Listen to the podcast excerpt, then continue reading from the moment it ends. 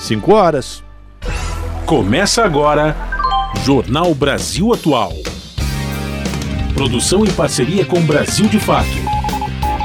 Movimentos populares, política, direitos humanos, economia, mundo do trabalho, cultura e prestação de serviço. Jornal Brasil Atual.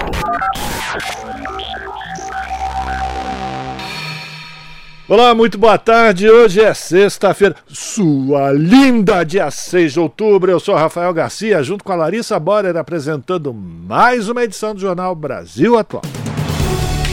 E estas são as manchetes de hoje.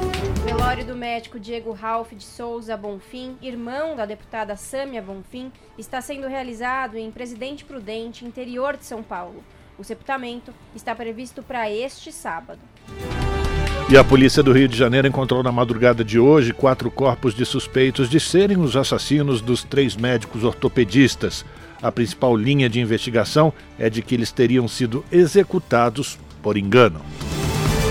O Supremo Tribunal Federal começa a julgar mais seis réus acusados de participação nos atos antidemocráticos do 8 de janeiro. Primeiro a votar, ministro Alexandre de Moraes decidiu pela condenação com penas que variam de 14 a 17 anos de prisão. Ministério do Trabalho divulga a versão atualizada da chamada Lista Suja, relação de empregadores envolvidos com o trabalho análogo à escravidão. Desta vez são 204 nomes, a maior quantidade já registrada.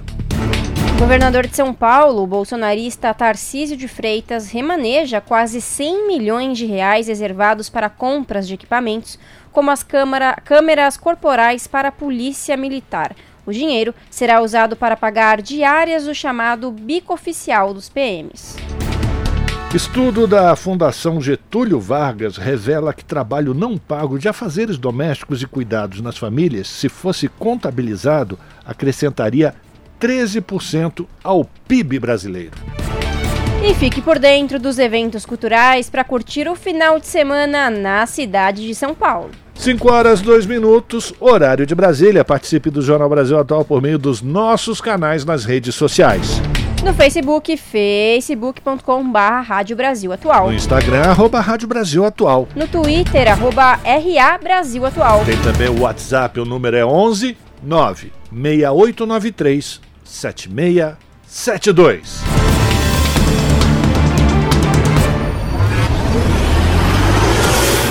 Jornal Brasil Atual, uma parceria com Brasil de Fato. Na Rádio Brasil Atual, tempo e temperatura.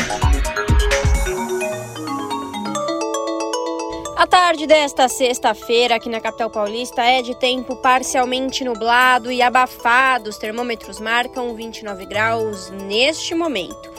Para hoje não tem previsão de chuva. Os períodos da noite e madrugada serão de tempo parcialmente nublado e abafado. A temperatura fica na casa dos 24 graus na madrugada. Em Santo André, São Bernardo do Campo e São Caetano do Sul, mesma coisa. A tarde desta sexta-feira é de tempo predominantemente nublado. A temperatura neste momento está na casa dos 28 graus. Na região do ABC Paulista não tem previsão de chuva para hoje. No período da madrugada, a temperatura fica na casa dos 23 graus, com tempo pouco nublado. Em Mogi das Cruzes, a tarde desta sexta-feira é de tempo nublado e abafado, neste momento 28 graus, sem previsão de chuva para hoje. O período da madrugada será de tempo parcialmente nublado e a temperatura fica na casa dos 22 graus. Em Sorocaba, a tarde desta sexta-feira também é de tempo parcialmente nublado e abafado, neste momento 30 graus. Para hoje não tem previsão de chuva. O período da noite será de tempo limpo e a temperatura fica na casa dos 23 graus. Olha, no finalzinho do jornal eu volto para falar como fica o tempo neste final de semana. Na Rádio Brasil Atual, está na hora de dar o serviço. Bom, vamos lá saber como é que está a situação do trânsito na cidade de São Paulo. Sexta-feira, fim de tarde, a CET diz que agora, às 5 horas 5 minutos, são exatamente 538 quilômetros de ruas e avenidas congestionadas aqui na cidade de São Paulo. A pior região é a Zona Oeste, apresentando 149 quilômetros de congestionamento. Depois vem a Zona Sul com 140, Zona Leste 121, Zona Norte 84, por fim. Região Central, 44 quilômetros de ruas e avenidas monitoradas com trânsito congestionado.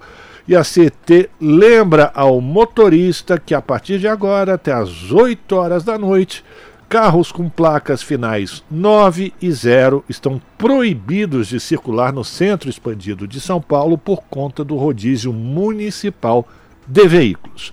Vamos saber como é que está a situação agora do transporte público sobre trilhos com ela, Larissa Borer. Boa tarde, Lari. Boa tarde, Rafa. Vamos lá. Segundo o site do metrô, todas as linhas estão operando em situação normal, tá tudo tranquilinho. E parece que é isso mesmo. A gente sempre faz aquela checagem, né, Rafa, no Twitter, que agora não é mais Twitter, é X, e parece que é isso mesmo, tá tudo certinho. E segundo o site da CPTM, mesma coisa. Todas as linhas estão operando em situação normal, tá tudo tranquilinho para a tarde desta sexta-feira. Rafa, conta pra gente como que tá a situação das rodovias. Pois é, Anchieta imigrante para o motorista que vai até o ABC não tem problema nenhum. Se vai até a Baixada Santista e você está pela rodovia dos imigrantes, tudo tranquilo também, não tem ponto de congestionamento nenhum. Agora, se você está na Anchieta, meu amigo, minha amiga, você vai pegar um congestionamento do quilômetro 32 até o 40, ou seja, do, toda a descida da serra, não porque tenha baixada neblina lá, mas é porque tem carro para Dedéu e o congestionamento se estende por conta também da quantidade de caminhões que descem a serra. Então, se você puder, prefira utilizar a imigrante para descer para a Baixada Santista. Anchieta também tem problemas no sentido contrário da Baixada para São Paulo, da Baixada para o Planalto, do quilômetro 61 ao 55, isso por conta de um reflexo de acidente que aconteceu lá na rodovia Anchieta, segundo a concessionária. Rodovia Cônigo Domênico Rangoni, padre a Piaçaguera, Guarujá. Obrigado, Fábio Balbini.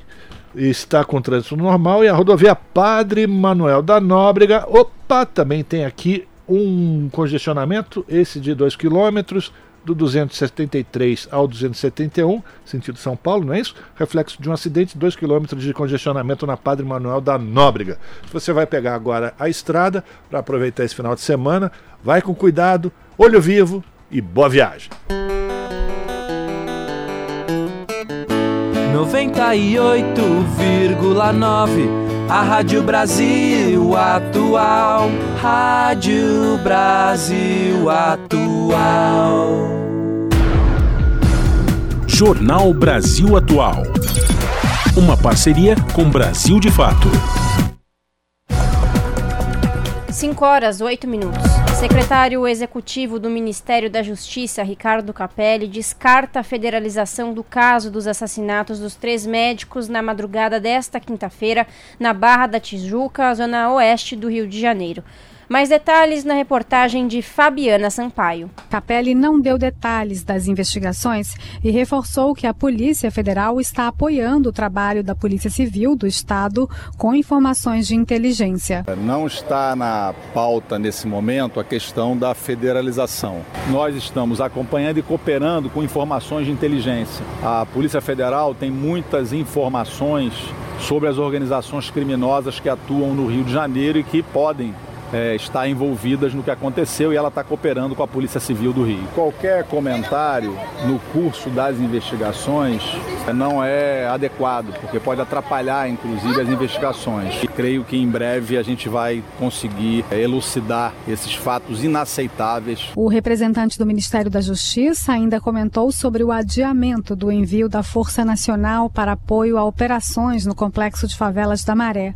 Segundo Capelli, os questionamentos feitos feitos pelo Ministério Público Federal já foram respondidos e ele aguarda agora uma reunião com o procurador que acompanha o caso. Estou é, aguardando o retorno dele sobre a data da reunião e assim que for marcado a gente vai conversar para não fazer nada que possa gerar qualquer questionamento. É, a questão da segurança pública é uma questão é, estrutural é, que exige trabalho, exige cooperação, é, dos governos, das instituições. Não há solução mágica, não há bala de prata, ninguém está atrás de pirotecnia. Nós queremos agir com inteligência, com planejamento e com o máximo de cuidado. Nesta sexta-feira, Ricardo Capelli tem reunião marcada com o governador do estado, Cláudio Castro. Segundo o secretário, eles vão tratar da cooperação para as ações no Rio de Janeiro e também sobre o caso dos assassinatos dos médicos. Da Rádio Nacional no Rio de Janeiro, Fabiana Sampaio. E as polícias civil e militar do Rio de Janeiro encontraram na madrugada desta sexta-feira quatro corpos de suspeitos de serem aos assassinos dos três médicos ortopedistas, entre eles o irmão da deputada federal Samia Bonfim. O crime ocorreu no quiosque lá na Barra da Tijuca na madrugada de ontem. Conforme a Delegacia de Homicídios da capital, os corpos dos suspeitos foram localizados nas proximidades do ataque aos médicos.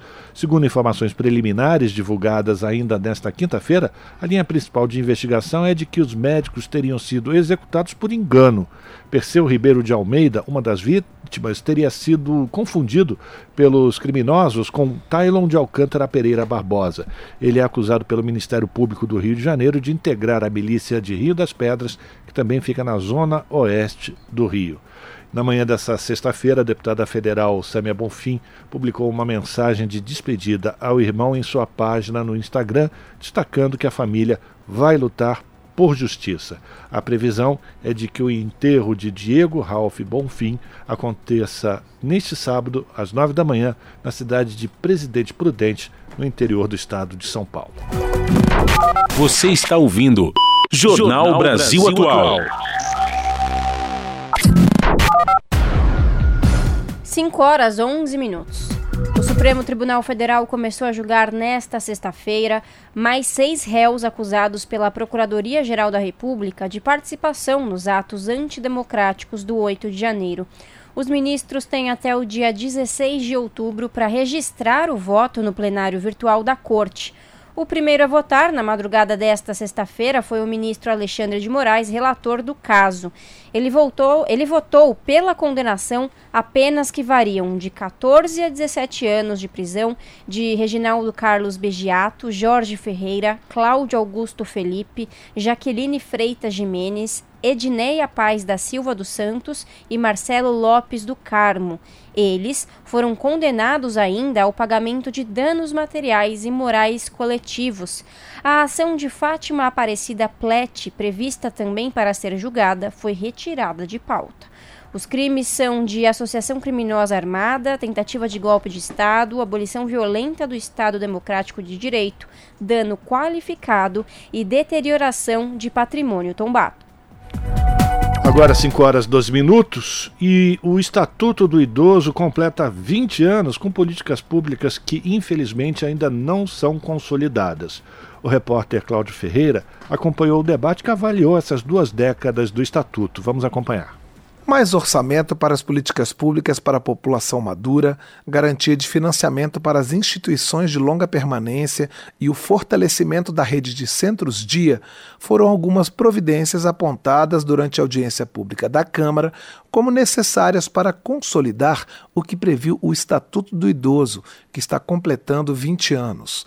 Durante o debate, o presidente da Comissão de Defesa dos Direitos da Pessoa Idosa, deputado Aliel Machado, do PV do Paraná, lamentou que o Estatuto ainda seja pouco conhecido e tenha determinações legais desobedecidas. Ele lembrou que a lei foi criada em um momento de transição demográfica e enumerou algumas conquistas para além das vagas e filas preferenciais. Ele busca garantir a dignidade dos idosos em áreas como saúde, educação, cultura, lazer, trabalho, previdência social e habitação. Estatuto dá às pessoas idosas, por exemplo, rapidez na restituição do imposto de renda, prioridade no julgamento dos processos judiciais e direito acompanhante em tempo integral nas internações hospitalares. Também prevê proteção contra aumentos abusivos nos planos de saúde, vantagem nos concursos públicos em caso de empate com candidatos mais jovens e cota de 3% das casas ou apartamentos à venda em programas habitacionais financiados com verba pública. Médico e presidente do Centro Internacional de Longevidade Brasil, Alexandre Kalash acrescentou que poucos países têm um arcabouço político e legal que reúne, além do Estatuto do Idoso, a Constituição, que criou o Sistema Único de Saúde, e a lei que instituiu o Programa de Renda Mínima. É esse arcabouço legal do Estatuto que oferece segurança, proteção indispensável para que as pessoas idosas de hoje e do futuro não se sintam desprotegidas, desamparadas. Nós temos que falar sempre de um curso de vida, porque eu já envelheci, disso eu sei. Mas o jovem de hoje, como dizia Cícero há mais de dois mil anos atrás, almeja envelhecer. E eu espero que ele possa envelhecer com mais dignidade do que seus pais, que dirá seus avós. Ex-secretário nacional da pessoa idosa no governo passado, Antônio Costa salientou a importância de fortalecer os conselhos municipais e estaduais dedicados aos mais velhos. O atual titular da pasta, Alexandre da Silva, apontou também a relevância do trabalho e da aposentadoria como papel social e citou como uma barreira a discriminação chamada de idadismo, etarismo ou ageísmo. Os espaços onde as pessoas idosas possam ocupar, os direitos que elas possam ocupar, a forma como elas podem desenvolver a sua cidadania é sim muito marcada por essa discriminação que as afeta constantemente. E isso vai gerando inseguranças, isso vai gerando um cenário muito ruim. É, a gente vê, infelizmente, algumas flexibilizações das leis trabalhistas que deixam mais inseguro as pessoas de poder ter uma aposentadoria, ter uma pensão. Os participantes da audiência pública também ressaltaram que o envelhecimento atinge de maneira diferente grupos como os quilombolas, a população em situação de rua e o segmento LGBT. Eles reclamaram que a Convenção Interamericana de Proteção dos Direitos Humanos dos Idosos, aprovada em Assembleia da Organização dos Estados Americanos em junho de 2015, ainda não foi ratificada pelo Brasil. Da Rádio Câmara de Brasília, Cláudio Ferreira. Prêmio Nobel da Paz para Narges Mohammad destaca coragem e determinação das iranianas. Escritório de Direitos Humanos da ONU afirma que premiação reconhece que mulheres do Irã têm sido fonte de inspiração para o mundo. Jornalista premiada está detida e cumpre pena de 16 anos. Da ONU News em Nova York, quem traz os detalhes é Mayra Lopes. A decisão do Comitê Nobel de atribuir o Prêmio da Paz à ativista iraniana de direitos humanos Narges Mohammed destaca a coragem e determinação das mulheres do Irã. A afirmação é do Escritório de Direitos Humanos da ONU. Nesta sexta-feira, a porta-voz Liz Trossel afirmou que está claro que as mulheres iranianas têm sido uma fonte de inspiração para o mundo. Ela adicionou que é notável a coragem e determinação delas face a represálias, intimidação, violência e detenção. A representante ressalta que elas têm sido assediadas e existem medidas legais, sociais e econômicas cada vez mais rigorosas contra elas. A vencedora do Prêmio Nobel cumpre atualmente uma pena de 16 anos na prisão de Evin, em Teherã. Ela trabalhou durante muitos anos como jornalista e é autora e vice-diretora da organização da sociedade civil Defenders of Human Rights Center, com sede na capital iraniana. Em maio, ela e outras duas jornalistas iranianas receberam um prêmio que celebra a liberdade de imprensa, concedido pela Organização das Nações Unidas para Educação, Ciência e Cultura, a Unesco. As profissionais foram detidas durante a onda de protestos em torno da morte de Masha Amini, sob custódia policial, em setembro de 2022. Da ONU News em Nova York, Mayra Lopes. Você está ouvindo? Jornal Brasil Atual. Uma parceria com Brasil de Fato. 5 horas 18 minutos. Ministério do Trabalho e Emprego divulgou versão atualizada da chamada lista suja, relação de empregadores envolvidos com trabalho análogo à escravidão. Desta vez, segundo a Secretaria de Inspeção do Trabalho, são 204 nomes, a maior quantidade já registrada, e quem traz mais informações para a gente é o repórter Renato Ribeiro. 204 empregadores foram incluídos na lista suja do trabalho escravo. Esta é a maior inclusão já feita na história, segundo o Ministério do Trabalho e Emprego. Entre eles está a Kaiser, cervejaria do grupo Heineken, identificada após ação fiscal em 2021 na cidade de Jacareí, em São Paulo, que envolvia 23 trabalhadores de uma transportadora prestadora de serviço. Em nota, a empresa informou que prestou apoio aos trabalhadores para garantir que os seus direitos fundamentais fossem restabelecidos. Além disso, assegurou medidas junto à transportadora que não faz mais parte do quadro de fornecedores. Nos últimos anos, 473 empregadores foram autuados. Dos 204 empregadores incluídos na lista suja em outubro, 19 são acusados de manter trabalho semelhante à escravidão doméstica. Os casos foram identificados entre 2018 e 2023 em 24 estados e no Distrito Federal. Minas Gerais lidera a lista com 37 casos, seguido de São Paulo com 32 e Pará 17. Os trabalhadores foram resgatados, em sua maioria, em atividades de produção de carvão vegetal, criação de bovinos para corte, serviços domésticos e cultivo de café. A vice-presidente da Associação Nacional dos Procuradores e das Procuradoras do Trabalho, Lidiane Machado e Silva, destacou a importância da lista suja a sociedade brasileira merece saber o que está acontecendo em suas cadeias produtivas, merece entender que muitas empresas que fazem parte do nosso consumo diário não têm essa preocupação com a dignidade do trabalhador e dá mais transparência e ela se torna uma importante ferramenta na política de combate ao trabalho em condições análogas de escravo. Lidiane Machado explicou que a pandemia de Covid-19 deixou as pessoas mais vulneráveis economicamente. As Assim ficou mais fácil para aceitarem ofertas de empregos que não respeitam direitos trabalhistas são alojamentos extremamente precários, condições de armazenamento de comida, por exemplo, indignas. Os trabalhadores e as trabalhadoras resgatados dificilmente dispõem, por exemplo, de um banheiro, geralmente fazem suas necessidades fisiológicas no mato, quando a gente fala de trabalho rural. Quando a gente fala de trabalho doméstico, a empregada doméstica geralmente é uma mulher, ela não tem acesso a socializar com outras pessoas, ela fica meio reclusa dentro daquela casa, e em que pese ela sempre haja uma desculpa de que ela é tratada como uma pessoa da família. Entre 1995 e 2023, o país resgatou quase 62 mil trabalhadores em condições análogas à escravidão. Apenas neste ano foram mais de 1.500. Da Rádio Nacional, em Brasília, Renato Ribeiro. 5 horas 22 minutos. Funcionários do metrô de São Paulo rejeitaram uma nova greve. A possibilidade de paralisação foi votada na noite desta quinta-feira, mas não foi aprovada. A greve foi proposta por causa de editais de terceirizações do metrô para cargos de agentes de estações, com um pregão previsto para a próxima terça-feira e no pátio oratório da linha 15 Prata do monotrilho, marcado para o dia 17. Se fosse aprovada, a nova greve seria realizada uma semana depois de a categoria ter cruzado os braços. Na última terça-feira, dia 3, a paralisação também reuniu trabalhadores da CPTM e da Sabesp.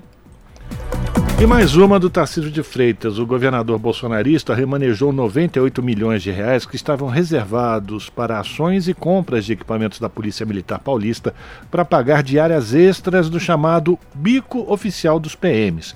Essa informação foi publicada pelo portal Metrópolis. De acordo com as informações, entre as ações que perderam recursos, cerca de 15 milhões e 200 mil reais, está o programa de câmeras corporais nas fardas dos PMs, que é criticado por bolsonaristas e não foi ampliado pelo governo Tarcísio. Estudos e dados oficiais mostram que o uso dos equipamentos ajudou a reduzir a letalidade policial.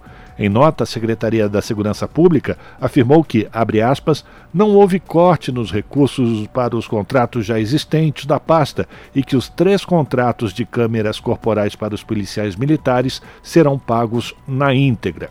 Fecha aspas. Ainda segundo a secretaria, por causa da queda de arrecadação neste ano, o Estado solicitou que as despesas já comprometidas fossem cobertas em detrimento de expansão de contratos. Por isso, completa a pasta, houve remanejamento de recursos de custeio para despesas mais urgentes, como, por exemplo, a diária especial por jornada extraordinária de trabalho policial militar, o chamado bico oficial dos PMs, que é pago por serviços realizados pelos agentes nos dias de folga parecer da Procuradoria-Geral da República, divulgado nesta sexta-feira, defende a anulação da lei sancionada pelo governo Tarcísio de Freitas, que batiza um viaduto em Paraguaçu Paulista, no interior de São Paulo, com o nome do coronel do Exército Antônio Erasmo Dias. Um dos encarregados do sistema de repressão da ditadura militar no Estado. No documento, a procuradora Eliseta Ramos afirma que é incontrastável que a trajetória de vida de Erasmo Dias, historicamente ligada a atos antidemocráticos praticados na vigência da ditadura militar no Brasil, faz com que a homenagem signifique enaltecer, mesmo que de forma simbólica, o autoritarismo. O parecer da PGR foi solicitado pela ministra Carmen Lúcia, relatora de uma ação direta de inconstitucionalidade apresentada pelo PT, PSOL e PDT contra a lei promulgada em São Paulo. O projeto foi apresentado em 2020 pelo ex-deputado estadual Frederico Dávila, do PL, que não conseguiu se reeleger, e aprovado neste ano pela Assembleia Legislativa de São Paulo, a Alesp. 5 horas e 25 minutos e especialista da ONU sobre crianças e conflitos armados afirma que a educação está sob ataque. Ataques a escolas e hospitais aumentaram 112% no ano de 2022. Quem vai atualizar as informações para a gente, direto de Nova York, é o repórter Felipe de Carvalho. A educação está sob ataque. Essa é a conclusão da representante especial da ONU para Crianças e Conflitos Armados, Virginia Gamba, ao comentar o aumento exponencial de casos em que escolas se tornaram alvos militares. Após apresentar seu relatório anual na reunião da terceira comissão da Assembleia Geral, nesta quinta-feira, ela conversou com a ONU News e explicou as principais preocupações por trás desse dado. Governments are not are using the military instrument without due regard to international humanitarian law Segundo Gamba, o aumento de ataques a escolas é marcado por duas tendências. A primeira é de que os governos estão usando recursos militares sem observar adequadamente as leis internacionais e humanitárias. Ela ressaltou que, em média, este tipo de violação é cometido em 80% dos casos por grupos armados e 20% por governos. Porém, em 2022, quase 50% dos ataques foram realizados por forças do Estado. A segunda tendência tem a ver com a atuação de grupos armados particularmente violentos e muitas vezes identificados como terroristas pelas Nações Unidas. These groups target schools in order to destroy the possibility of education because what they're trying to do is to recruit ignorant people. De acordo com Gamba, essas forças miram nas escolas para destruir a possibilidade de educação, pois o que estão tentando fazer é recrutar pessoas ignorantes. Ela afirma que esta dinâmica tem sido observada em países como Moçambique e Haiti e na região do Sahel, onde é notável o foco em impedir a educação das meninas, acabando com a possibilidade de que elas frequentem escolas. A representante especial destacou a situação no Haiti, onde grupos criminosos desencadearam uma onda de violência. Segundo ela, esses atores precisam de gente nova para realizar suas ações. Por isso, atacam escolas de propósito e então sequestram as crianças para colocá-las à força em suas fileiras. Gamba citou casos bem-sucedidos, onde medidas simples como triagem de idade foram suficientes para impedir o recrutamento de milhares de crianças. Além disso, ela mencionou iniciativas de seu escritório na República Centro-Africana e no Sudão do Sul, onde mais de 6 mil crianças foram libertadas de grupos armados após a implementação de planos de ação negociados com as partes em conflito. No entanto, a representante especial afirmou que uma pequena proporção de grupos armados extremamente violentos e que atuam além das fronteiras nunca irão se envolver com as Nações Unidas para acabar com as violações contra crianças, pois não podem existir sem elas. Gamba destaca que esses grupos têm como premissa principal sequestrar, recrutar à força e abusar dessas crianças para que depois se tornem o centro da força de combate. Como exemplos, ela menciona o denominado Estado Islâmico no Iraque, no Levante, ISIL e suas filiais na África Ocidental e no Sahel, o Al-Shabaab e o Boko Haram. Com exceção desses grupos, Gamba relata que é possível interagir com partes em conflito para estabelecer melhores proteções para crianças e que este tema é um poderoso denominador comum para a construção de confiança e diálogo. Da ONU News em Nova York, Felipe de Carvalho. Jornal Brasil Atual. 5 horas 29 minutos. Indústria e varejo querem rever isenção de imposto para compras internacionais até 50 dólares. A repórter Verônica Lima tem mais detalhes. Representantes do varejo e da indústria pediram a ajuda dos deputados para rever a isenção do imposto de importação para compras de até 50 dólares feitas em sites no exterior. Uma portaria do governo criou esse benefício em junho. Os dois setores alegam que a isenção prejudica a competição, com potencial para levar a demissões e a fechamento de empresas. Segundo a gerente de comércio exterior da Associação Brasileira da Indústria Têxtil, Patrícia Pedrosa, somente neste ano ano, a produção de vestuário caiu 9%, com perda de 4 mil postos de trabalho. Ninguém é contra a importação, é, mas o importante é que isso aconteça é, num ambiente de competição justa. É, mas a gente identifica que a concorrência desequilibrada do ponto de vista tributário já tem impactado é, o setor produtivo e de varejo no país. É, esse ano a produção de vestuário já caiu 9%, já foram perdidos mais de 4 mil postos de trabalho formais e o varejo de vestuário também tem apresentado um desempenho negativo. Os representantes do setor pedem tratamento igualitário entre compras nacionais e internacionais. O assunto foi debatido em audiência pública na Comissão de Desenvolvimento Econômico, a pedido do deputado Zé Neto, do PT baiano. Ele concorda que a isenção para o chamado e-commerce ou comércio eletrônico prejudica a economia do país. Essa situação do e-commerce, como está, é, é, acaba emprego, acaba, acaba sacoleira, acaba, acaba indústria, acaba varejo destrói comércios, destrói. É um absurdo como está. Ninguém é contra o e-commerce, nós somos totalmente a favor.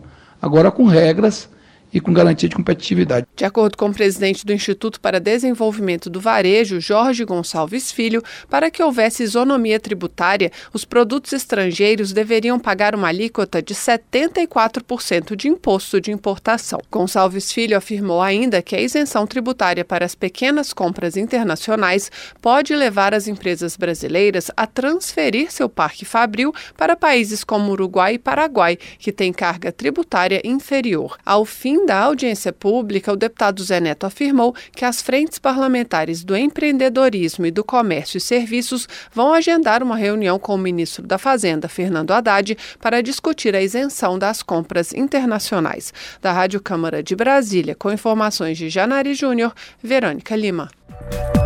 5 horas 32 minutos. O diretor-geral da ANEEL defende uma tarifa de energia elétrica de acordo com a capacidade de pagamento da população. Numa audiência pública na Comissão de Infraestrutura do Senado, ele falou sobre o risco de aumento da conta de luz. Quem vai trazer informações, direto de Brasília, é a repórter Yara Farias Borges. Ao participar de audiência pública na Comissão de Serviços de Infraestrutura, o diretor-geral da ANEL, Agência Nacional de Energia Elétrica, Sandoval de Araújo Feitosa Neto, defendeu que a tarifa de luz leve em conta a capacidade de pagamento da população. Ao explicar que o preço final envolve custos de distribuição, geração e transmissão e encargos referentes a políticas públicas como incentivos à irrigação e programas para consumidores de baixa renda, Sandoval ressaltou que a agência só pode atuar sobre a distribuição, que tem aumentado nos últimos 13 anos em percentual similar ao do IPCA, Índice Nacional de Preços ao Consumidor Amplo. Quanto aos demais itens, a ANEL apenas cumpre a legislação. O diretor-geral da ANEL sugeriu ajustes legislativos para que haja justiça tarifária. Ele ressaltou que é caro distribuir energia elétrica no Norte e Nordeste, em razão da baixa densidade demográfica, e disse que, se nada for feito, o preço nessas regiões vai continuar aumentando. Sandoval defendeu ratear os custos da energia com os estados mais ricos do país. Ela tem que considerar a capacidade de pagamento da população. Claramente, nós temos eh, regiões do país que têm uma capacidade menor de pagar e a tarifa continua aumentando. Se a tarifa continua cara, aquela população não consome, as indústrias não se localizam nessas regiões.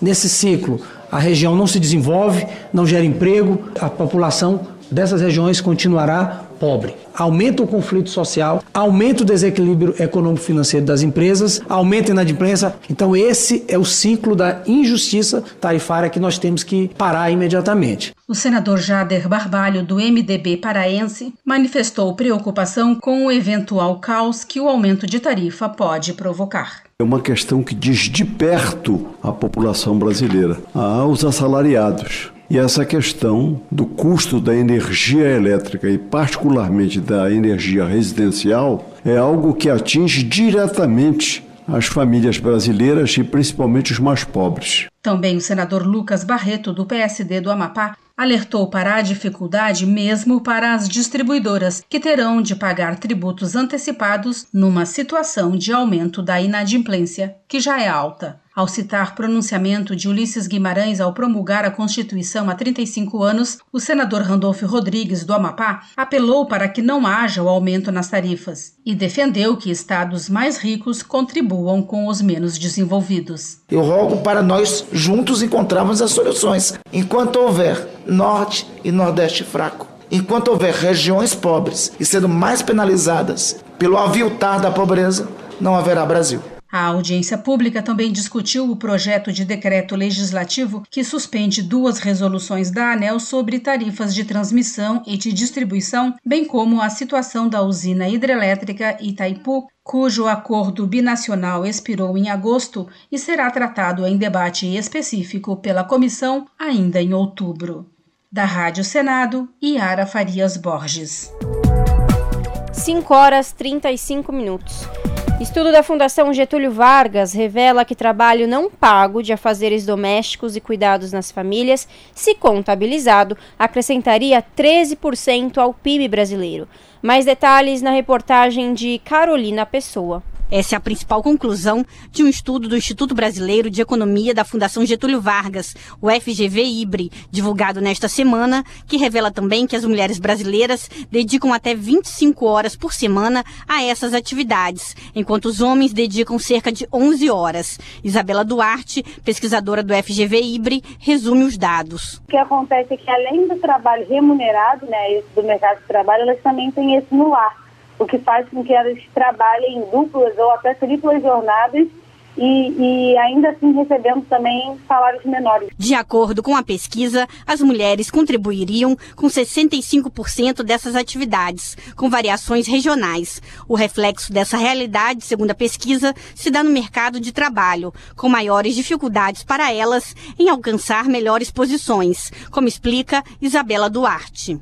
Normalmente esses cargos que são superiores é, que demandam que a pessoa esteja integralmente disponível né, para o trabalho, eles normalmente não comportam a vida de uma mulher que, que tem todas as demandas é, de cuidados com filhos, demandas de cuidados da casa. Então, ela não consegue ter essa integralidade no mercado de trabalho que o homem tem. Isso porque o homem ele tem essa disponibilidade inteira, porque normalmente ele tem uma mulher em casa fazendo todas essas tarefas para ele. A pesquisa também analisa os rendimentos das trabalhadoras domésticas e aponta que a região Nordeste é a que tem os piores índices com menor valor por hora trabalhada. Os rendimentos médios da região são inferiores aos rendimentos de todas as demais regiões, chegando a 1.748 reais em 2022, sendo o maior rendimento R$ 2.706 na região Sudeste. O rendimento médio pós-pandemia não retornou a seu valor antes da Covid-19, com exceção das regiões Norte e Centro-Oeste. A pesquisadora Isabela acrescenta que as mulheres muitas vezes têm maior instrução e, mesmo assim, ganham menos. Para ela, o cenário poderia se tornar melhor com mais conscientização social e políticas públicas, especialmente na construção de creches e escolas em turno integral. Da Rádio Nacional no Rio de Janeiro, Carolina Pessoa. E a ministra das Mulheres, Cida Gonçalves, disse hoje, ao participar da abertura do Festival Rede Mulher Empreendedora 2023, que vai lançar no próximo dia 25, a marcha contra a misoginia, destinada a chamar a atenção contra o ódio às mulheres. Durante o evento que acontece aqui em São Paulo, a ministra destacou que é preciso construir um país com mais mulheres empreendedoras. Cida disse conhecer bem a realidade da empresária e das dificuldades que se enfrentam para começar no mercado já que grande parte das empreendedoras são também mães, são também mães solo e muitas vezes param de estudar e optam por abrir seu próprio negócio por não terem uma rede de apoio ou onde deixar seus filhos. A ministra relembrou ainda as dificuldades para aprovar o projeto de lei que prevê a igualdade salarial e agora é o momento de implementar, segundo ela. O Festival Rede Mulher Empreendedora, que termina amanhã, é o maior evento nacional para empreendedoras e líderes, reunindo momentos de diálogo com uma seleção de palestrantes de destaque, além das participações da ONU Mulheres e Pacto Global. E Câmara aprova política de qualificação profissional e estímulos à vida mais digna para pessoas em situação de rua. O repórter Antônio Vital acompanhou a votação. Cerca de 300 mil pessoas vivem nas ruas das grandes cidades do país, número que duplicou nos últimos 10 anos. Essa foi a principal razão para a Câmara dos Deputados aprovar projeto que prevê uma série de ações voltadas para esse público, principalmente a qualificação profissional e estímulos ao ingresso no mercado de trabalho. Entre as ações do que foi batizado como Política Nacional de Trabalho Digno e Cidadania para a População em Situação de Rua está a concessão de bolsas de incentivo financeiro para quem participar de cursos de qualificação profissional. Estados e municípios que aderirem à política deverão ainda criar centros de apoio voltados para a inserção dessas pessoas no mercado de trabalho. Além de tentar encontrar vagas de emprego, esses centros deverão ainda facilitar a obtenção de documentos como RG, CPF e carteira de trabalho. Também faz parte dessa política o estímulo à criação de cooperativas, como a de catadores de material reciclável, estímulos a artistas em situação de rua e oferta de programas de treinamento e qualificação profissional.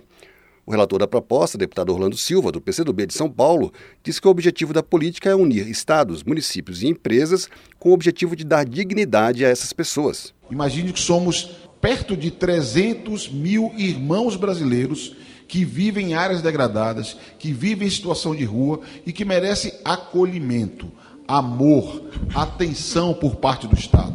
E a proposta aponta nesse sentido. É uma proposta que visa mobilizar o Brasil estados, municípios, atrair empresas para que se somem nessa cruzada pela dignidade da pessoa humana. O texto original, apresentado pela deputada Érica Hilton, do PSOL de São Paulo, continha outras medidas que acabaram fora do texto final para que a proposta fosse aprovada. Previa, por exemplo, cotas para a contratação de pessoas em situação de rua por empresas com mais de 100 empregados e reserva de vagas em universidades.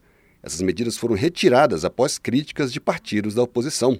Um dos alvos da oposição foi a criação de bolsas de incentivo para os moradores em situação de rua que participarem de programas de qualificação profissional. Mas, para a autora do projeto, deputada Érica Hilton, as bolsas são um instrumento para que essas pessoas busquem a qualificação e ingressem no mercado de trabalho. Nós estamos tratando de que pessoas tenham direito à empregabilidade, tenham direito à emancipação, tenham direito à comida no prato, à moradia digna e de qualidade. Eu mesma fui expulsa de minha casa, conheço a realidade da rua e nós saímos das ruas, nós saímos das mazelas para olhar por esta parcela da população que é esquecida que é espizinhada, que é açoitada exatamente por uma lógica burguesa, por uma lógica liberal, por uma lógica excludente. O projeto que cria a Política Nacional de Trabalho Digno e Cidadania para a População em Situação de Rua seguiu para análise do Senado. Da Rádio Câmara de Brasília, Antônio Vital. 5 horas e 42 minutos e o Banco Mundial vê a aceleração das economias na América Latina e no Caribe. A instituição defende maior acesso a tecnologias digitais. Um novo estudo avalia que o crescimento da região não é suficiente para reduzir a pobreza e mostra como cidadãos e governos podem se beneficiar da economia digital. De Nova York, informações com Mariana Serati. O Banco Mundial calcula que a economia do Brasil crescerá 2,6% em 2023. Para 2024, a estimativa é de 1,3%. Para 2025, 2,2%. Os dados fazem parte do novo estudo semestral publicado pela equipe do economista-chefe para a América Latina e o Caribe, William Maloney. O relatório também destaca que o Brasil começou a reduzir as taxas de juros e que outros países podem vir a seguir esse exemplo.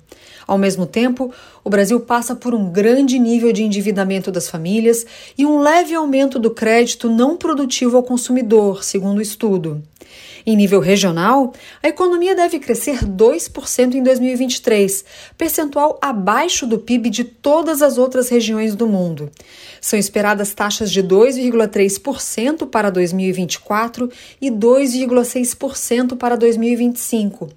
Esses percentuais, semelhantes aos da década de 2010, não são suficientes para promover a inclusão social e a redução da pobreza. Além de traçar as perspectivas econômicas para o Brasil e demais países da região, o novo estudo analisa lacunas e oportunidades no acesso às tecnologias digitais. Um exemplo é a disparidade no acesso entre zonas urbanas e rurais.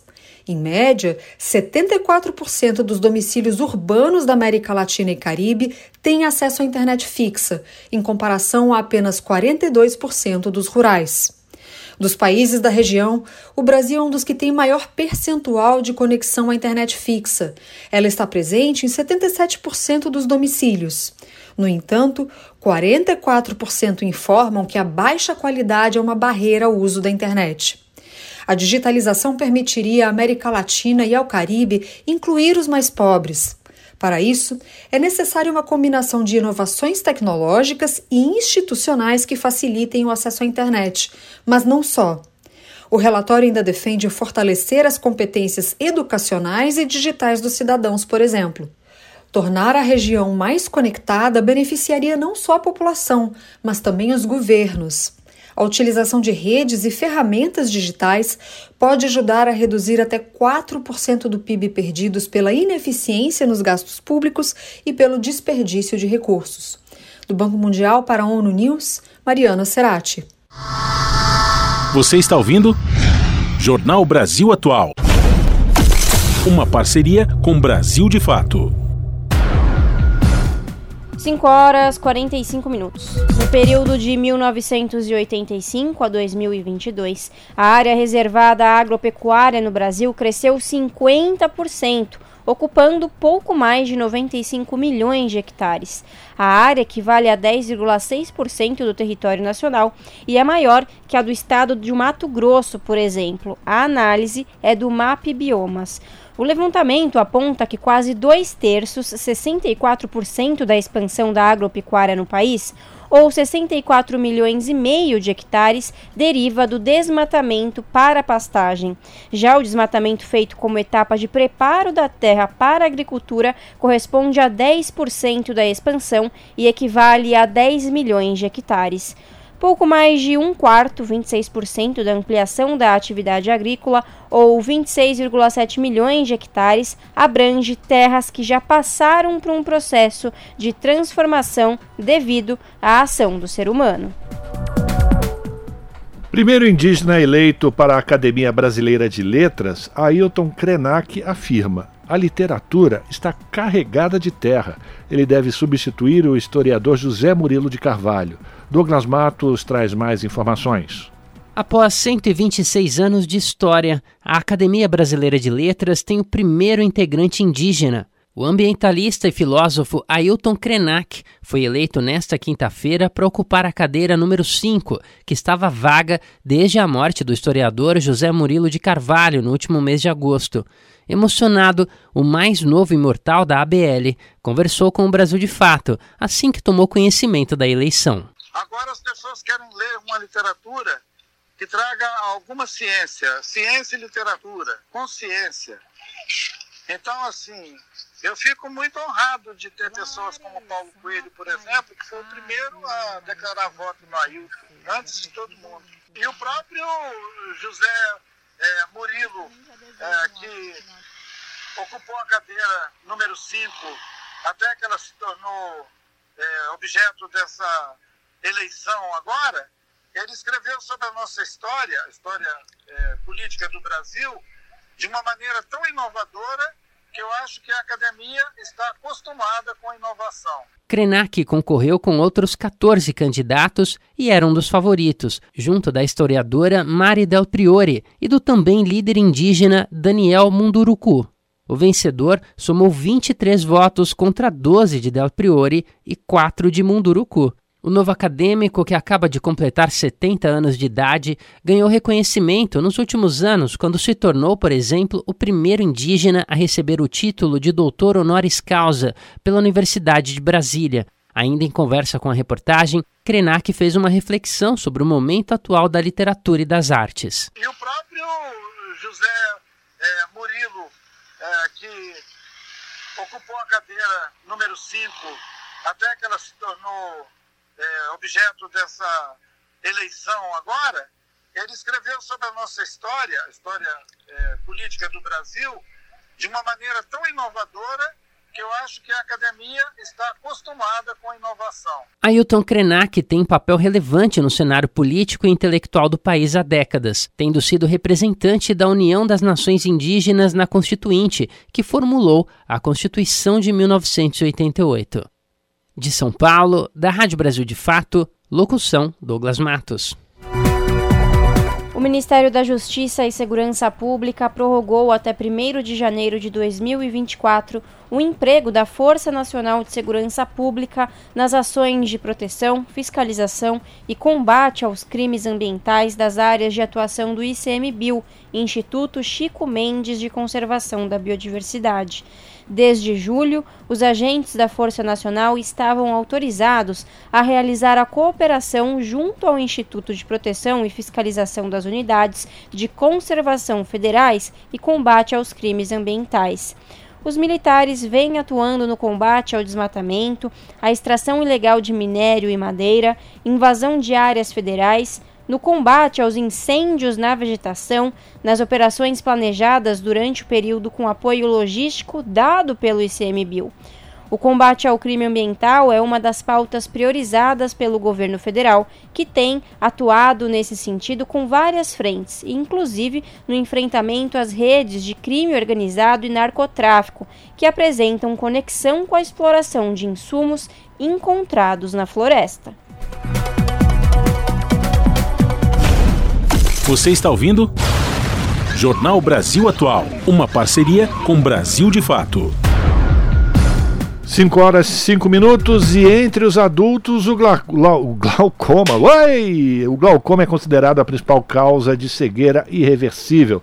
Já entre as crianças, o glaucoma é responsável por 5% dos casos de cegueira no mundo, segundo a Organização Mundial de Saúde. Daniela Longuinho traz mais informações. A oftalmologista Évila Rolim, da Sociedade Brasileira de Glaucoma, explica que o glaucoma pediátrico é dividido em primário e secundário sendo o tipo mais comum o glaucoma congênito primário, quando a criança já nasce com sinais que podem ser identificados por pais e pediatras. A formação do sistema de drenagem do olho vai levar a um aumento da pressão intraocular, que vai levar a alteração no formato do olho da criança. Como aumentar de tamanho, e aí vai depender, se for bilateral, vai ser nos dois olhos. Se for unilateral o glaucoma, um olho vai ficar maior do que o outro, vai ter uma diferença de tamanho. E a alteração na córnea, que é esse vidrinho transparente do olho. Ele pode ficar opaco, sem brilho e até azulado. A criança também pode apresentar lacrimejamento e uma sensibilidade exacerbada quando exposta à luz, que a gente chama de fotofobia.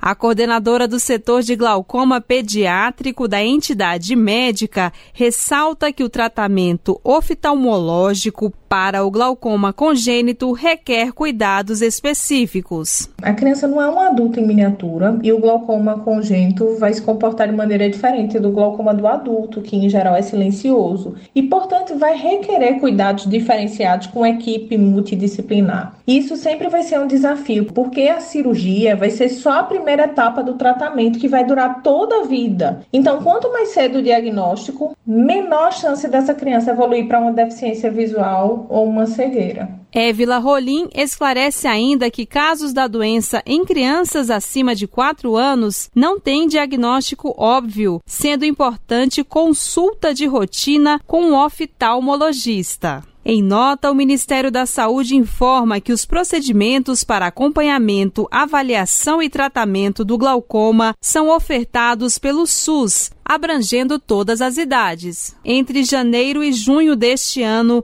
mais de 13 mil crianças passaram por atendimento ambulatorial na rede SUS. Em hospitais, foram 134 e atendimentos cirúrgicos, 85 com produção de Salete Sobreira, da Rádio Nacional em Brasília, Daniela Longuinho. O melhor do circuito alternativo, agora na nossa agenda cultural.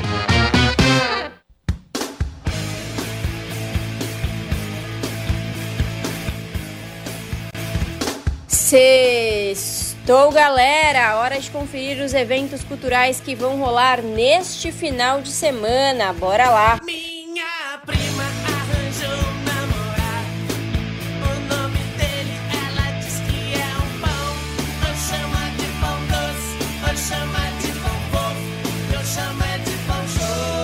Ainda dá tempo de colar no festival Rock Session, que acontece nesta sexta-feira. Hoje, na Vibra São Paulo, o chão vai tremer com bandas e artistas como Fresno, Raimundos, Tributo Charlie Brown Jr., 30 anos, Brasa e Day Lins.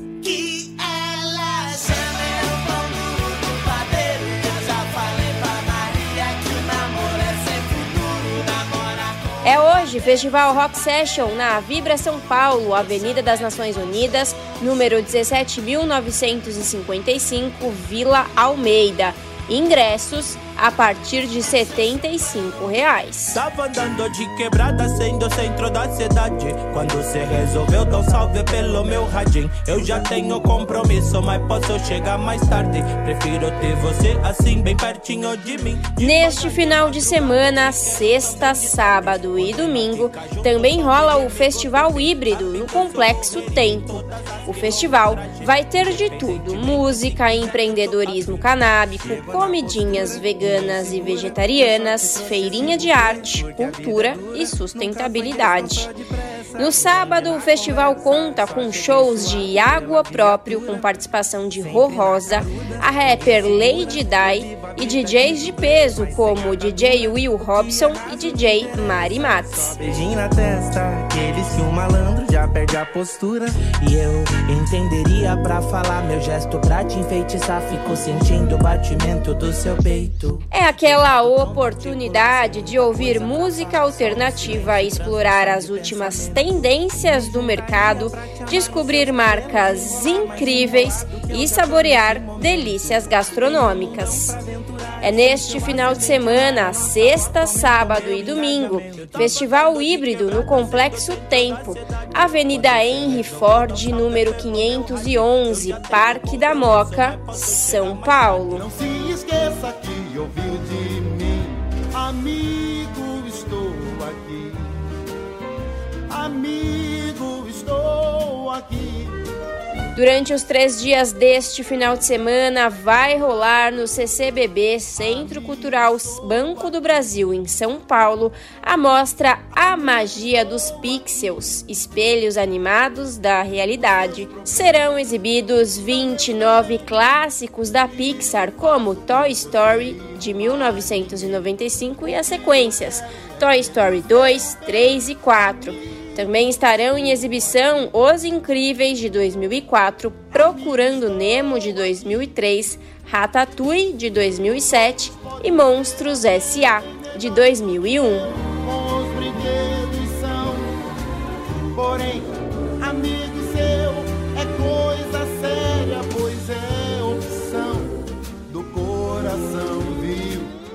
Mostra a magia dos pixels, espelhos animados da realidade no CCBB São Paulo, Centro Cultural Banco do Brasil São Paulo, Rua Álvares Penteado, número 122, Centro, São Paulo. Quanto? 10 reais inteira e 5 reais a meia entrada.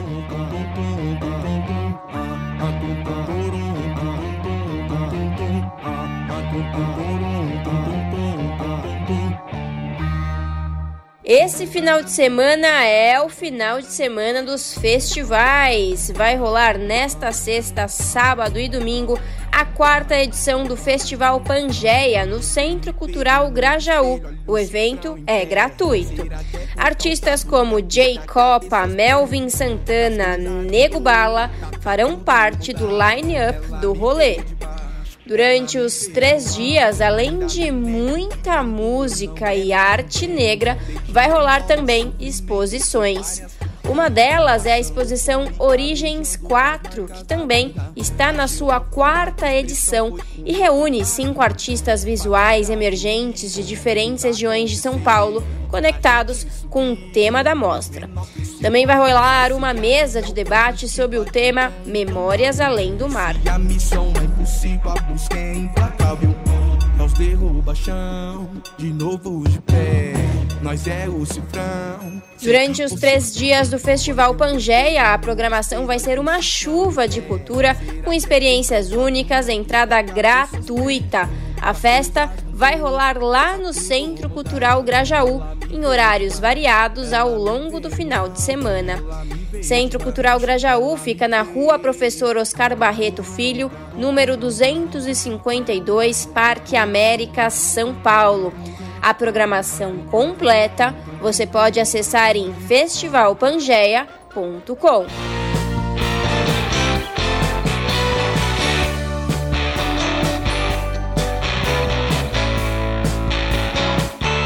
Durante o sábado e o domingo também rola a Feira do Bem, que comemora cinco anos.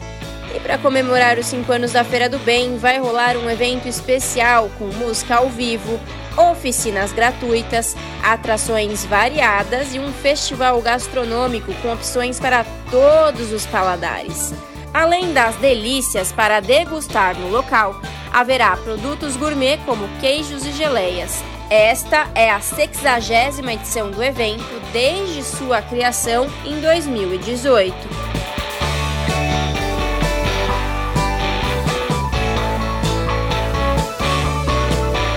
Quando? 7 e 8 de outubro, sábado e domingo, Feira do Bem, que completa 5 anos. Das 10 horas da manhã às 7 horas da noite, onde Parcão Chácara Clabim, Avenida Prefeito Fábio Prado, próximo ao metrô Santos Imigrantes.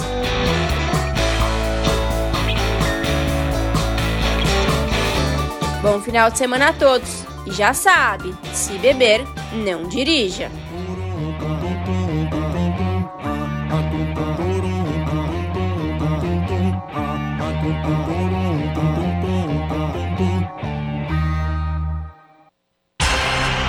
Rádio Brasil Atual. Para sugestões e comentários, entre em contato conosco por e-mail redação@jornalbrasilatual.com.br ou WhatsApp DDD 11 96893 7672. Acompanhe a nossa programação também pelo site redebrasilatual.com.br.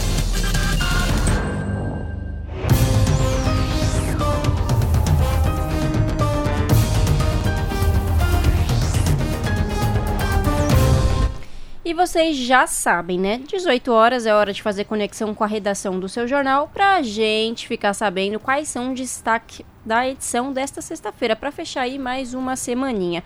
O seu jornal começa pontualmente às 7 da noite no canal digital 44.1 ou pelo YouTube, youtube.com/barra TVT, no comando dela, a apresentadora Ana Flávia Quitério. Boa noite, Flavinha! Quais são os destaques desta sexta?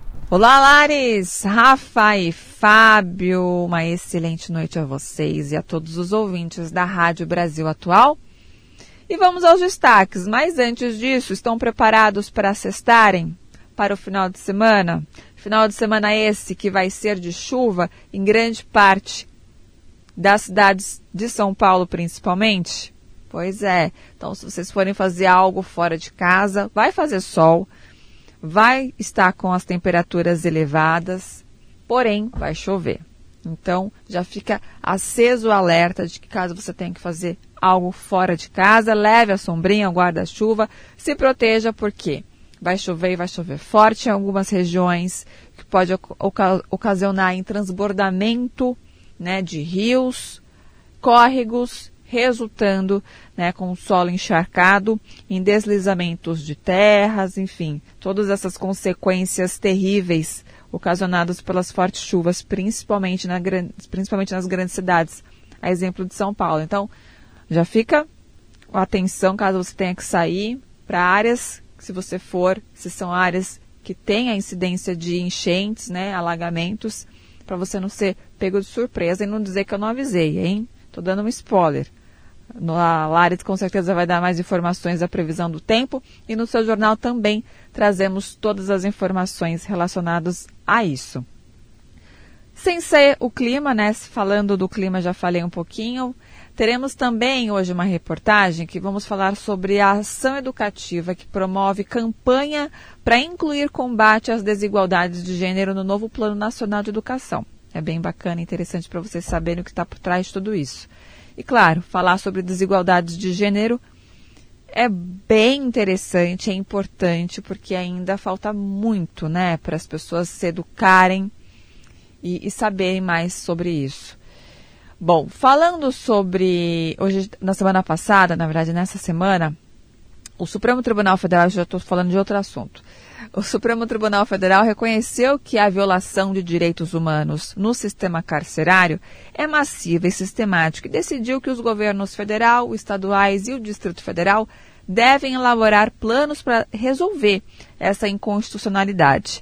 A superlotação das prisões é um dos principais pontos, né? E a expectativa é que a decisão do STF tenha resultados concretos, com estabelecimento de metas, adequação de procedimentos e também criação de novas varas para resolver as violações que acontecem nessas prisões. O tratamento digno de quem está no cárcere é uma questão civilizatória, né? Independente se está cumprindo o que, que fez, deixou de fazer, mas é uma questão sim civilizatória, não pode ser deixado como está, algumas condições insalubres e desumanas.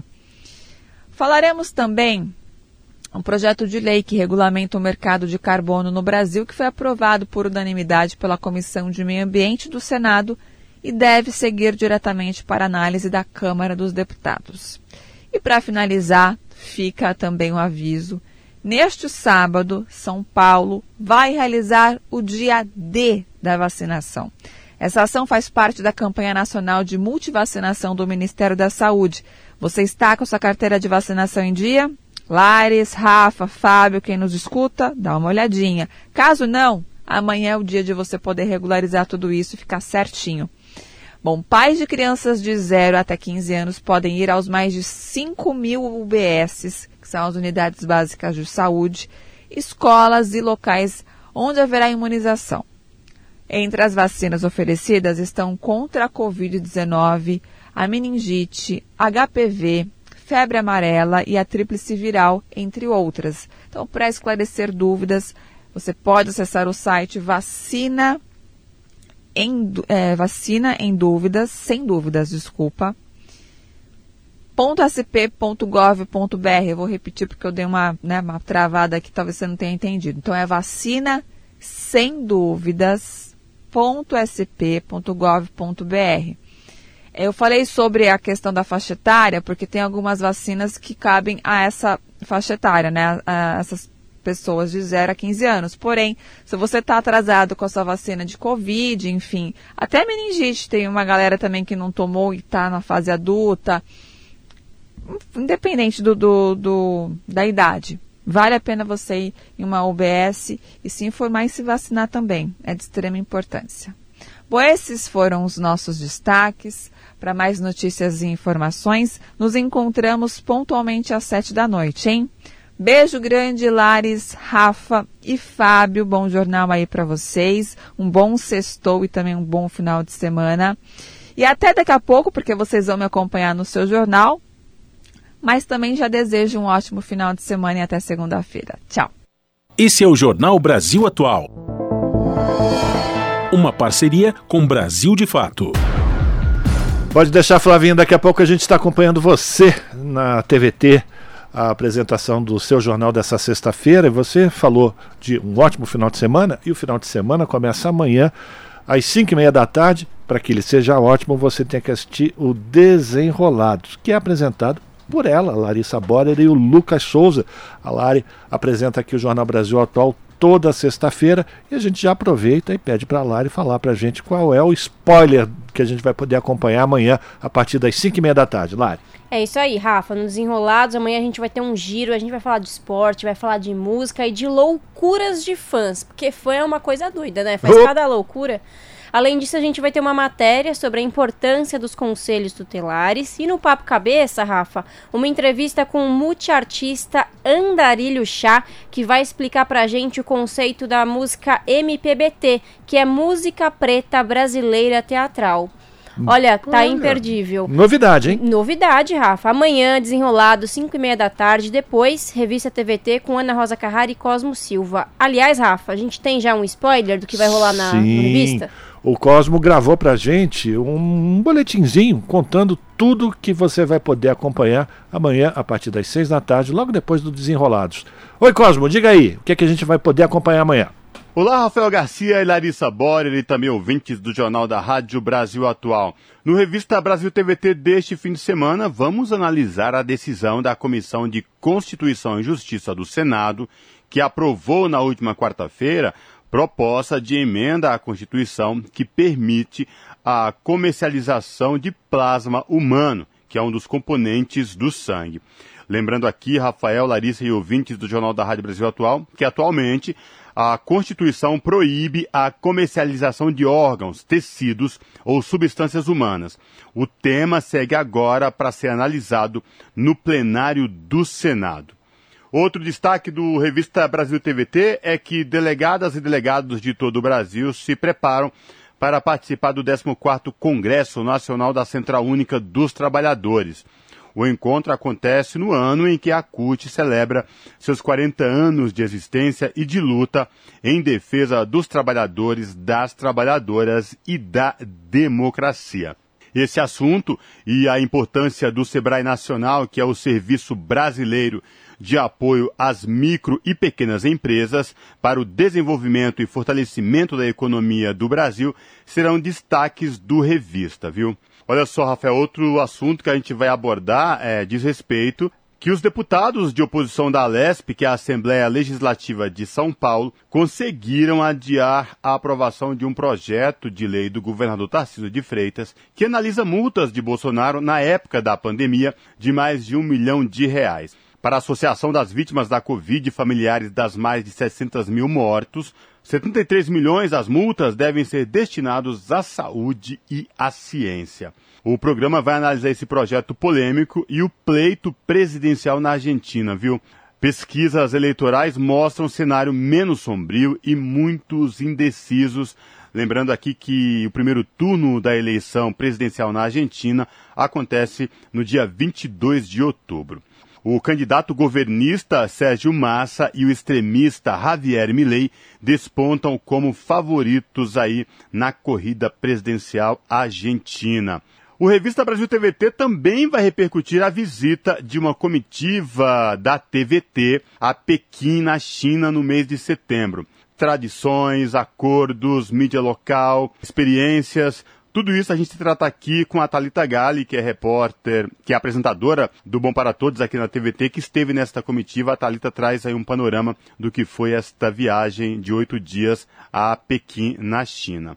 Rafael Garcia, Larissa Borer e ouvintes do Jornal da Rádio Brasil Atual, para finalizar o Revista Brasil TVT, um dos destaques, o nosso momento cultural, a gente fala do lançamento do disco solo de Mazé Sintra, primeiro trabalho autoral, traz diversidade de ritmos como congada, ijexá, samba e catira. A cantora e compositora, também percussionista e regente de bateria, reúne em seu primeiro álbum solo canções autorais que refletem seus mais de 35 anos de caminhada na cena musical. Lembrando aqui que o Revista Brasil TVT vai ao ar aos sábados e domingos, das 18 às 20 horas na TVT, canal 44.1 digital em São Paulo e na Grande São Paulo, na Rádio Brasil Atual 98.9 FM e também pelo YouTube da TVT, youtube.com/redetvt. Esses são os destaques do Revista Brasil TVT. Eu aguardo todos vocês no sábado e no domingo na TVT e também na Rádio Brasil Atual a partir das 18 horas. Abraço, Rafael Larissa e também ouvintes do jornal da Rádio Brasil Atual. Bom, tá aí então o convite para você poder acompanhar amanhã o Desenrolados a partir das 5h30 e depois o Revista Brasil TVT com o Cosmo Silva e a Ana Rosa Carrara. Continuando aqui o Jornal Brasil Atual, agora às 6 horas 13 minutos, a gente vai falar sobre as plataformas digitais, porque debatedores estão cobrando mais moderação de conteúdo nesses ambientes. E a repórter Paula Moraes acompanhou a audiência com os deputados lá em Brasília. Vamos ouvir. Participantes de debate na Câmara cobram mais moderação de conteúdo das plataformas digitais. Representante do Google afirma que o Brasil já tem normas sólidas, mas que a empresa não é contra a regulação.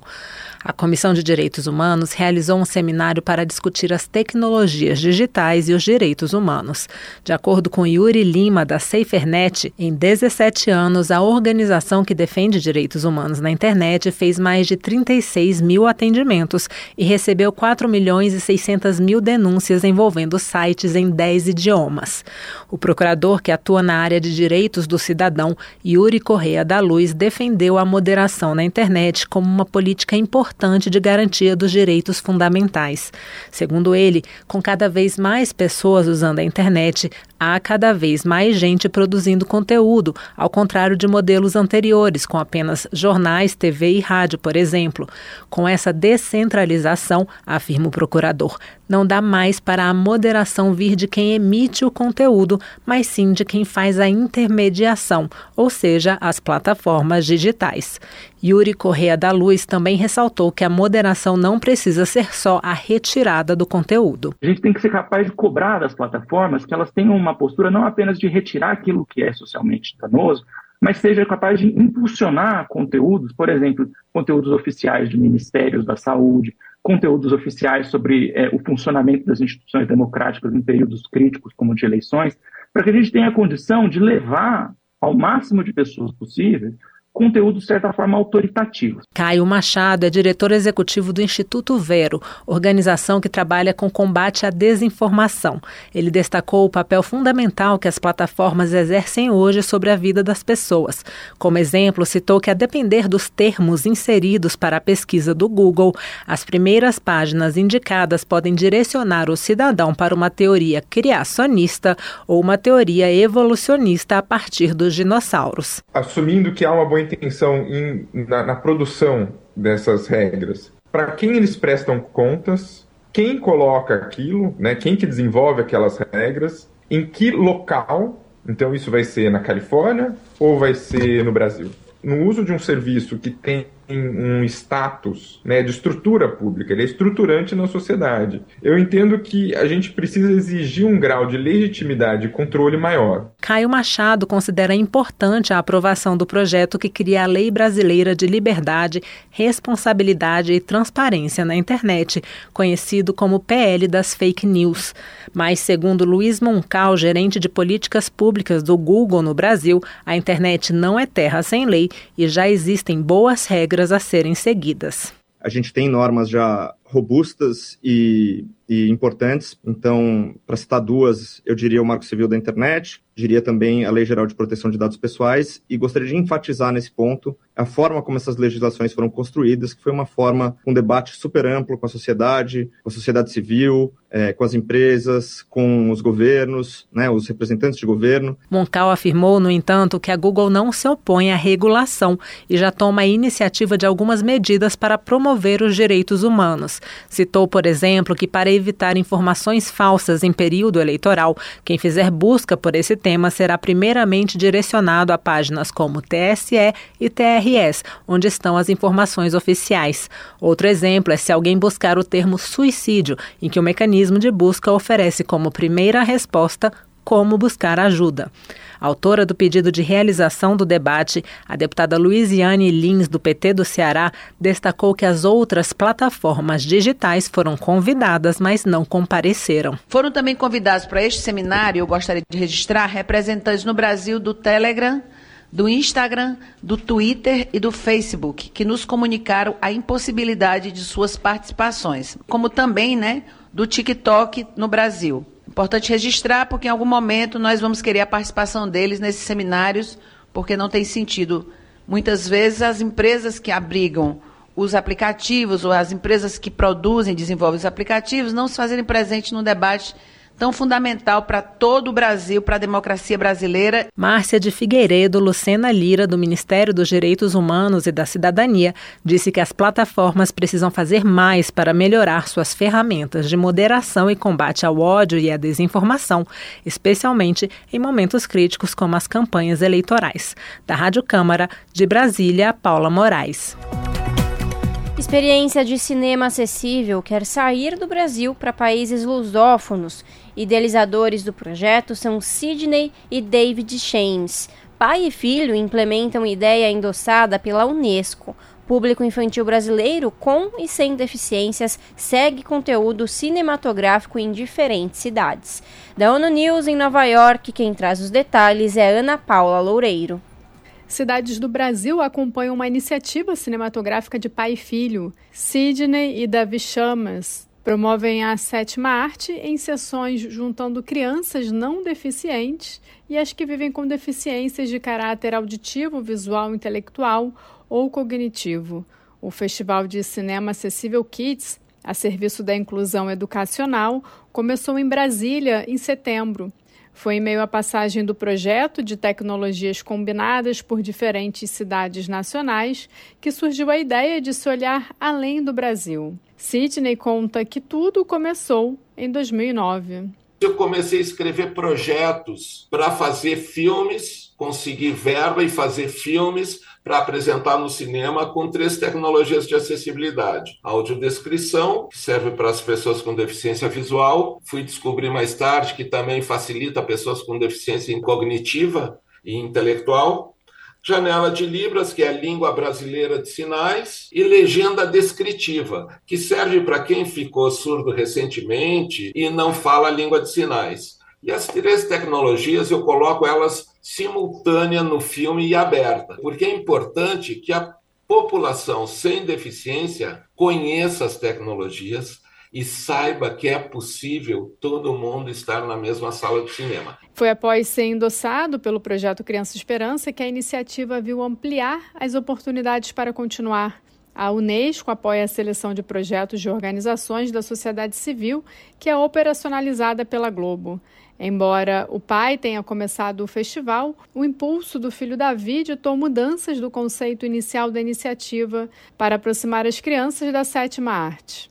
Eu sempre acompanhei o, o trabalho do meu pai e já estava acostumado a viver em um ambiente de inclusão e eu entendia já o que, que era isso. Foi nessa apresentação que eu fui entrar para assistir o filme, que eu já assisti alguns filmes, já participava de algumas sessões dessas com audiodescrição, com essas tecnologias de acessibilidade. O meu pai disse que era melhor eu não entrar, porque o filme tinha algumas cenas que não eram próprias para uma criança porque nesse momento eu tinha oito anos. Eu me dei conta da quantidade de crianças que poderiam se beneficiar com isso. Nascia assim a ideia do Festival de Cinema Acessível Kids, com facetas de cultura, educação, tecnologia e solidariedade.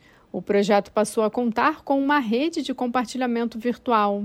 A minha experiência com o cinema era e com a minha família, e com meu pai, e com a minha mãe. E nesse, nesse cinema de inclusão era, era diferente, porque eu não via isso, eu não via as famílias, não para mim não era um cinema normal. Eu transformo eles num formato acessível, apresento numa sessão de cinema, onde eu convido escolas de crianças do ensino convencional escolas que trabalham com crianças com deficiência, mais entidades que trabalham com pessoas com deficiência, para todos estarem juntos. A expectativa é que o projeto, nascido no Rio Grande do Sul, chegue aos países de língua portuguesa. As tecnologias estão prontas em língua portuguesa, então a gente quer ir em todos os países que falam português. Nós queremos muito ter a possibilidade de ir para a África, a Portugal, sair do Brasil, eu acho que esse universo ele está muito pequeno e depois fazer também em outros idiomas esse trabalho. Mas já que ele está pronto, a partir do momento que os filmes estão prontos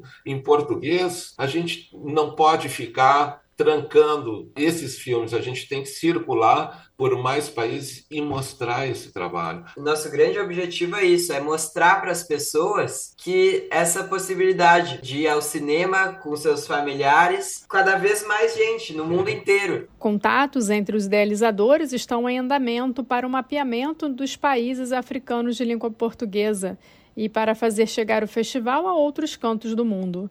Da ONU News em Nova York, Ana Paula Loureiro. Você está ouvindo Jornal, Jornal Brasil, Brasil Atual.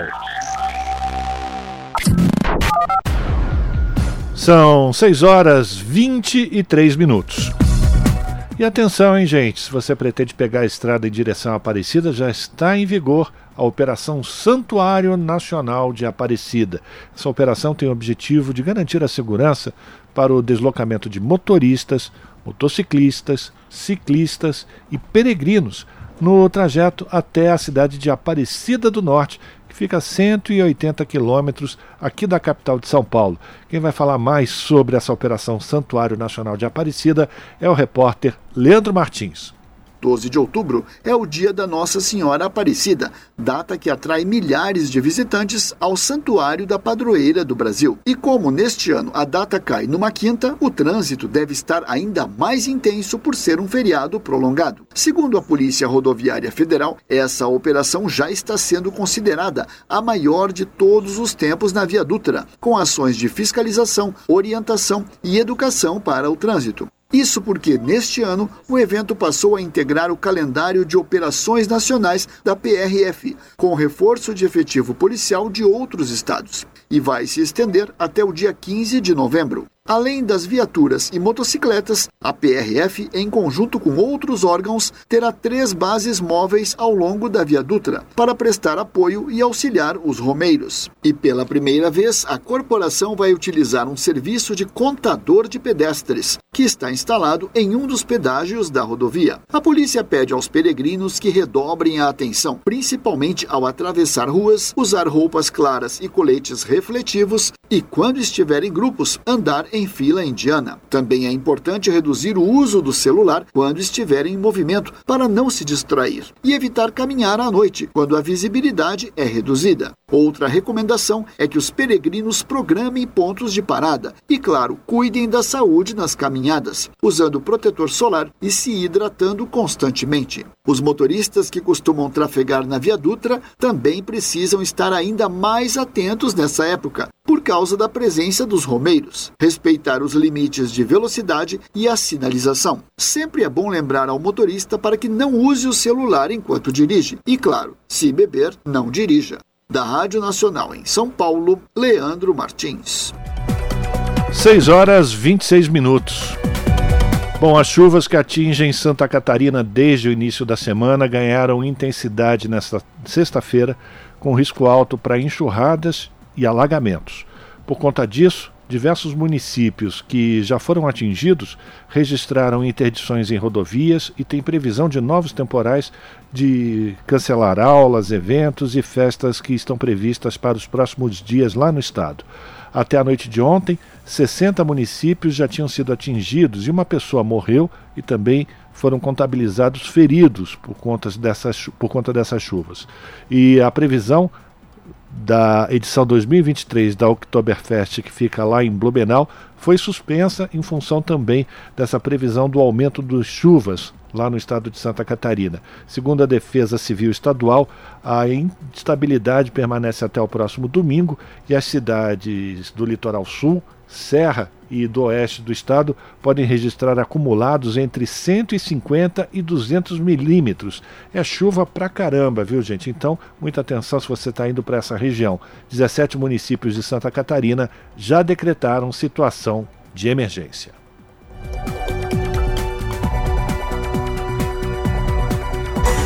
Na Rádio Brasil Atual, tempo e temperatura. Olha, vem chuva por aí, viu? Na capital paulista, o final de semana será marcado por temperaturas altas e chuva. No sábado, máxima de 33 graus e mínima de 21 graus. Dias de sol entre nuvens, com previsão de chuva com intensidade moderada a forte a partir da tarde. E domingo, máxima de 26 graus e mínima de 18 graus na capital paulista. Dia mais nublado, com previsão de chuva no período da tarde. Chuva com intensidade forte a moderada. Na região do ABC Paulista, o final de semana também será de chuva. Sábado, máxima de 32 graus e mínima de 21 graus. Dia de sol entre nuvens, com previsão de pancadas de chuva com intensidade moderada forte a partir da tarde. Já no domingo, na região do ABC Paulista, a mesma coisa, viu? Temperatura alta e previsão de chuva com intensidade moderada forte a partir da tarde. Chuva acompanhada de raios, com máxima de 27 graus e mínima de 20 graus. O final de semana em Mogi das Cruzes também será de sol e calor. E tem previsão de chuva. Sábado, máxima de 31 graus e mínima de 21 graus. Previsão de chuva com intensidade moderada a partir da tarde. No domingo, o dia já começa mais nublado, com poucas aberturas para o sol. A temperatura continua alta e tem sim previsão de chuva com intensidade moderada forte para todo o dia, viu? Máxima de 28 graus em Mogi das Cruzes no domingo e mínima de 20 graus. E em Sorocaba, nada diferente, viu? O final de semana será de temperatura alta e previsão de chuva forte. No sábado, máxima de 31 graus e mínima de 22 graus. Dias de sol entre nuvens, com previsão de chuva a partir da tarde. E no domingo, a temperatura cai um pouco, mas ainda será alta, com máxima de 28 graus e mínima de 21 graus. No domingo, em Sorocaba, tem previsão de chuva com intensidade forte a qualquer momento, chuva acompanhada de raios e ventania. Bom final de semana a todos! Larissa Borer, Rádio Brasil Atual. Muito bem, a gente vai terminando aqui mais uma edição do Jornal Brasil Atual, que teve trabalhos técnicos de Fábio Balbini na apresentação, Larissa Borer nesta sexta-feira e eu, Rafael Garcia. Você vai ficar agora com o papo com Zé Trajano, às sete da noite, tem o seu jornal pela TVT. A gente volta segunda-feira a partir das 5 da tarde com mais uma edição do Jornal Brasil Atual. A todos e todos que nos acompanharam, um ótimo final de semana. Lembre-se, desenrolado 5 e meia, Revista Brasil TVT, 18 horas nesse sábado. Vocês ficam agora com o papo com o Zé Trajano. Tchau, tchau.